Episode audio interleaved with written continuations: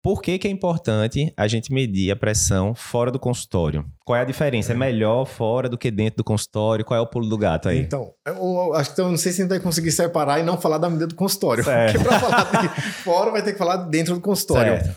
Não é? Assim, a medida do consultório ela é muito frágil. Uma coisa que a gente combate muito é a medida isolada. Inclusive a Perfeito. medida domiciliar isolada ela é muito frágil. Uhum. Eu digo assim, quando é que você mede a pressão arterial? Alguém, Vamos, já a gente tá com vontade hoje, vamos supor, se hoje for uma sexta-feira. Aham. Ah, eu hoje eu quero sair, tomar um vinho, né? Uhum. Vou comemorar. Certo. Alguém acorda com vontade de medir a pressão? Não, de jeito nenhum. Então a gente mede a pressão quando tá sentindo alguma coisa, quando Dor tá de com uma dor de cabeça. cabeça, tá estressado, Isso. né? Tá com alguma coisa incomodando. Então só isso já faz a pressão subir. Perfeito. Então, medidas isoladas são muito frágeis, porque normalmente ela leva a pressão arterial. Perfeito. E o consultório é um ambiente muito estressante. Lógico. né? Imagine, no SUS, eu acho que ainda mais. Uhum. né? O paciente passa seis meses para conseguir marcar uma consulta, quando vai, né? Ele Isso. sabe que vai entrar, vai passar poucos minutos com o médico, que tem que lembrar de tudo. Pode Perfeito. levar um, um esporro porque não, a pressão não tá Às boa. vezes o médico nunca viu tal, né? Tem Né? essa- esse medo do Tudo esporro, né? tem. Enfim. Então, assim, é uma medida muito, muito frágil por isso. Certo. E termina te medicando demais. Medicando quem não precisa, inclusive. Não, e se você for pensar, né? Uma variaçãozinha, entre aspas, boba, saiu de 128 para 141. Né? Se você for ver, um aumentozinho de 13 milímetros de mercúrio acontece facilmente quando o paciente acabou de sentar ali no consultório, não deu nem dois minutos, já estão medindo. E aí ele saiu de ser saudável para ter uma doença a partir É. de então e ganhar, às vezes, uma medicação por 40 anos, 50 anos, né? Você não é hipertenso.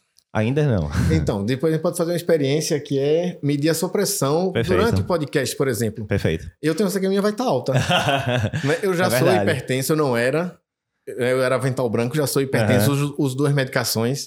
Aham. Mas com certeza ela vai estar alta, que eu já fiz esse teste antes. Sim, sim. Talvez a sua também vai estar alta. Sim. Né? E, não, e aí o que acontece? O paciente dá aquela pressão alta, muitas vezes o médico não vai repetir a pressão, que é aquela a a medida, né, como você falou, não fica aquela coisa é, como as diretrizes mandam. Só lembrando, as diretrizes mandam medir quantas vezes na mesma consulta a pressão, idealmente, né? Idealmente, três medidas. Certo? Desde que a segunda e a terceira, que é a média que a gente faz, Então? Uhum. seja no mínimo 10 milímetros de diferença. Tá. Então, essa seria a recomendação. E teria que esperar quanto entre uma medida e outra? Pelo menos um minuto, mas Pois é. cinco minutos de repouso. Na prática, Antes. né? Quantas pessoas fazem isso, né? Fazer as três, medu- as três medidas esperando um minuto. E ainda mais se for com a técnica auscultatória. isso. Aí é que eu digo que não faz mesmo. Exato. E aí o que acontece? A gente sabe que na maioria das consultas é isso. Medi uma vez, ah, deu 142 por 80. Ah, já deu alterado alguma vez? Não, eu tô 10 anos. Ah, pronto. Não, então é hipertenso, vamos começar aqui o remédio e tal. E fica por isso, né? Então, beleza. É bem frágil a medida dentro do consultório. Ok. Principalmente se não seguir as regras da diretriz. Depois a gente faz um podcast sobre isso. E qual é a vantagem da medida fora do consultório? Então, o, o diagnóstico mais fidedigno. Certo. Então, a gente tem um grande percentual que tem avental branco, que não é Certo. hipertenso. E A gente tem muito estudante escutando aqui, certamente. Só lembra, pessoal, o conceito de hipertensão do avental branco ou do jaleco branco, enfim. Exato.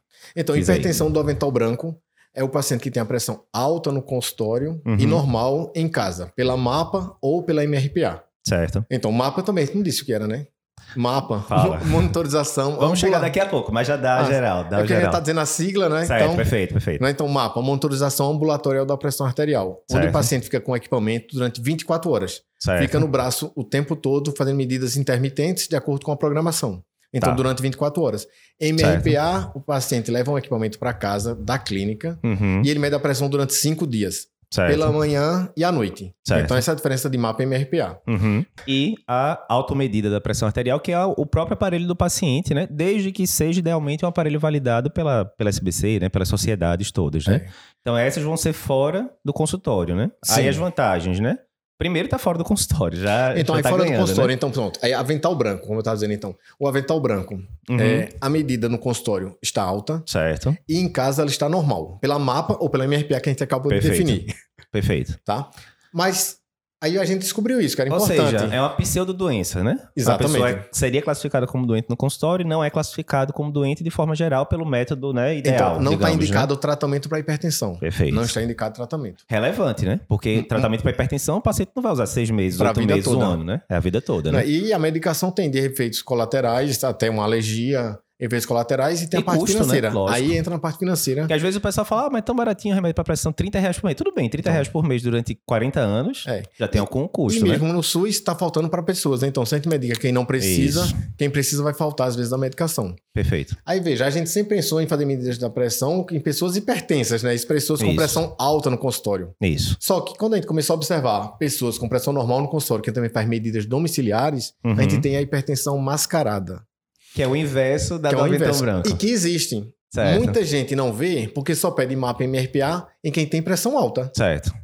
Veja, se eu não pedir em quem tem pressão normal, eu não, tem vou ter como dar o nenhum diagnóstico. mascarado. Isso. Então a É isso. pessoa diz, ah, eu nunca vi um mascarado. Aí Eu faço, você já fez mapa MRPA de quem tem pressão normal? Uhum. Não, então não vai ter. É que nem dizer, eu nunca vi infarto com supra, mas eu não peço eletro pra ninguém. Realmente É. não tem como ter, né? Desse jeito, Mas- né? Então, aí a hipertensão mascarada é muito pior. Perfeito. Por quê? Perfeito. Porque, vamos supor, hoje são duas características importantes. A primeira, o valor de normalidade é 140 por 90 no consultório Uhum. e em casa, pela MAPA ou MRPA, 130 por 80. Perfeito. Então vamos ver, a maioria das pessoas tem avental branco. Uhum. Mas as pessoas que não têm avental branco, tá? Que é uma Certo. parcela, vamos dizer, um terço da população, ela não tem avental branco, então acontece. O paciente que está no seu consultório com pressão Uhum. de 135, 85, que é o Uhum. famoso pré-hipertenso, Certo. se ele não tiver avental branco, isso é Uhum. mais comum, vamos supor, pessoas no seu consultório privado, pessoas Uhum. que já lhe conhecem há muito tempo, que faz visitas recorrentes. Certo. Porque a gente também sabe que o avental branco vai diminuindo Sim, sim. à medida das visitas. Aham. Então, essa pessoa que tem que é pré-hipertenso, Uhum. quando eu faço a medida domiciliar, MAPA ou MRPA, e ela Certo. mantiver acima de 130 por 80, ele é um Confirmou. hipertenso mascarado. Perfeito. E Então, e precisa esse- ser tratado, né? Pronto, Esse precisa ser exatamente. tratado, né? Então, esse paciente precisa de medicação e não Perfeito. recebe.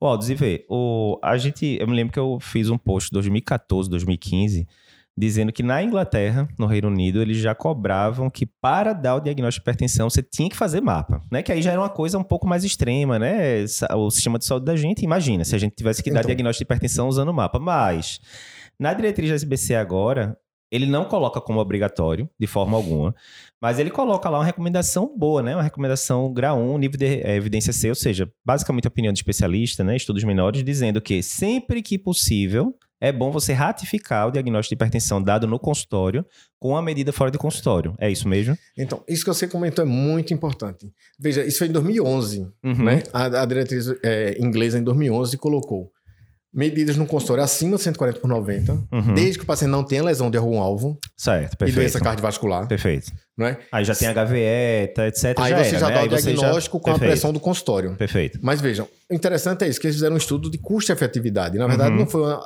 só a conduta, essa conduta na diretriz. Foi feito um estudo de Perfeito. custo-efetividade na Inglaterra Uhum. e mostrou que era mais barato, mais custo-efetivo, fazer mapa em todo mundo, Certo, que é mais caro, inclusive, que o MRPA. O equipamento é- é bem caro. certo.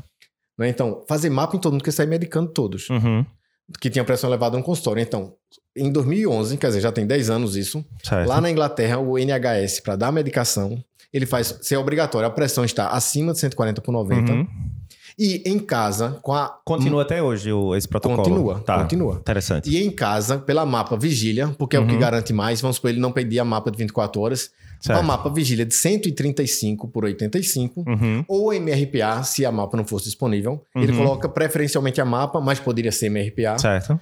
também de 135 85 para dar medicação. Tá. Aí chama a atenção o quê? Que a gente só vê o avental branco. Aham. E isso é interessante ao longo da, na- vamos dizer, na linha de tempo. Uhum. Porque em 2011 a Inglaterra disse isso. Certo. Quando foi depois, em 2017, acho que é 2017, Uhum. a diretriz canadense começa a pegar o pré-hipertenso. Certo. Ele pega na- no dizer Canadá, também, né? ele pega o pré-hipertenso que seja diabético.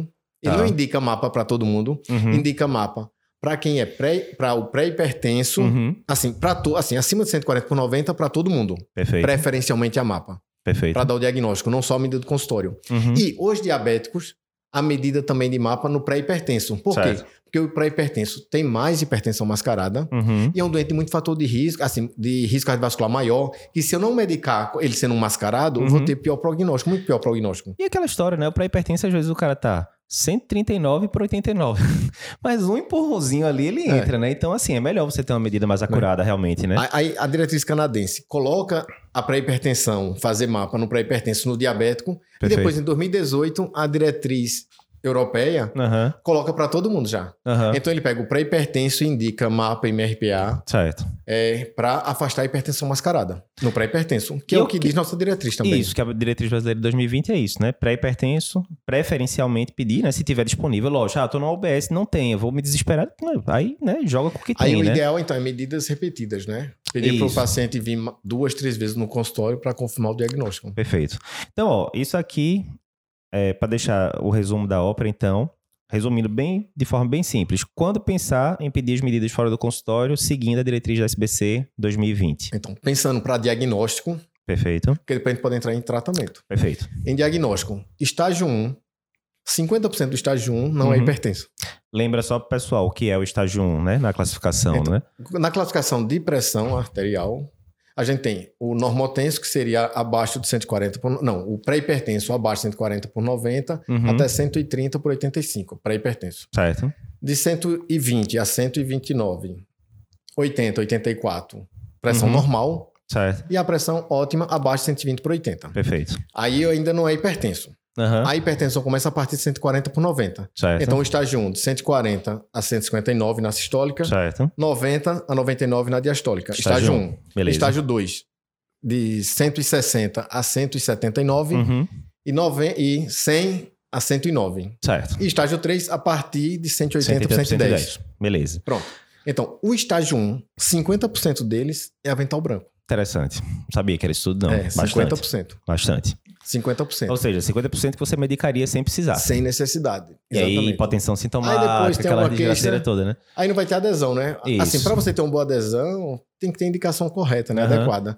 Então, E a gente sabe que esses caras que são avental branco têm uma chance bem maior de virarem hipertensos no futuro. Aí, É. ou seja, o cara vai tomar o remédio sem precisar, porque agora é avental branco, pode fazer uma hipotensão postural, uma lipotímia. cria uma E aí, daqui a resistência. 3, 4 anos, quando ele precisa realmente da medicação, ele fala: tá doido, eu não vou fazer isso, não. Já passaram esse remédio pra mim, não deu certo. Exatamente. Perfeito. Perfeito. Então, o estágio 1, a diretriz coloca estágio 1 e estágio 2 para fazer Isso, mapa. isso. Mas vamos dizer, quando a gente tem que otimizar, vamos dizer, estágio 1, 50%. Perfeito. Estágio 2 é uma quantidade menor. Uhum. Estágio 3, Mas se der, beleza. se vamos der, pedir beleza, também, né? exatamente. Mas estágio 1 seria importantíssimo, Certo. principalmente se ele fosse histólico isolado ou diastólico isolado. Aí passa de 60%, Tá, legal. tá? Legal. O cisto diastólico tem menos avental branco, Tá. mas também tem. Certo.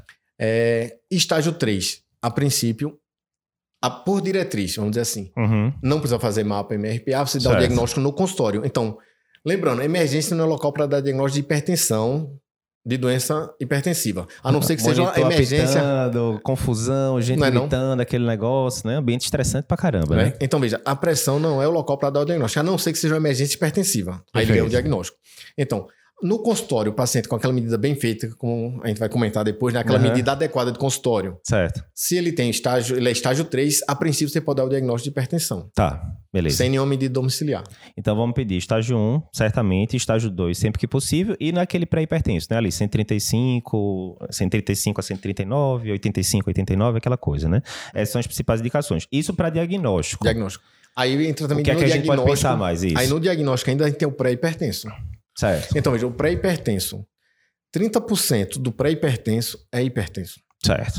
Tá? Então, assim, Bastante, né? Bastante Muito. também. então, o paciente que está entre 100, em 100 de 130 a 139 de sistólica Uhum. e 85 a 89 de diastólica, Uhum. 30% deles não vai ter o avental branco característico, porque teria que baixar, né, ficar abaixo de 130 por 80. Não Uhum. vai ter isso e ele vai ser o hipertenso mascarado. Certo. Certo. Então, vejam, 30% vai ser. Então, o pré-hipertenso também deveria fazer medidas domiciliares. O pré-hipertenso, pra você ver se não é mascarada. O hipertenso estágio 1, principalmente pra ver se não é hipertensão da beta branco. Exatamente. Joia. Então, isso é o que diz a diretriz, nossa diretriz. Joia. E pressões abaixo de 130 por 85, acompanhamento ambulatorial anual. Tá, beleza.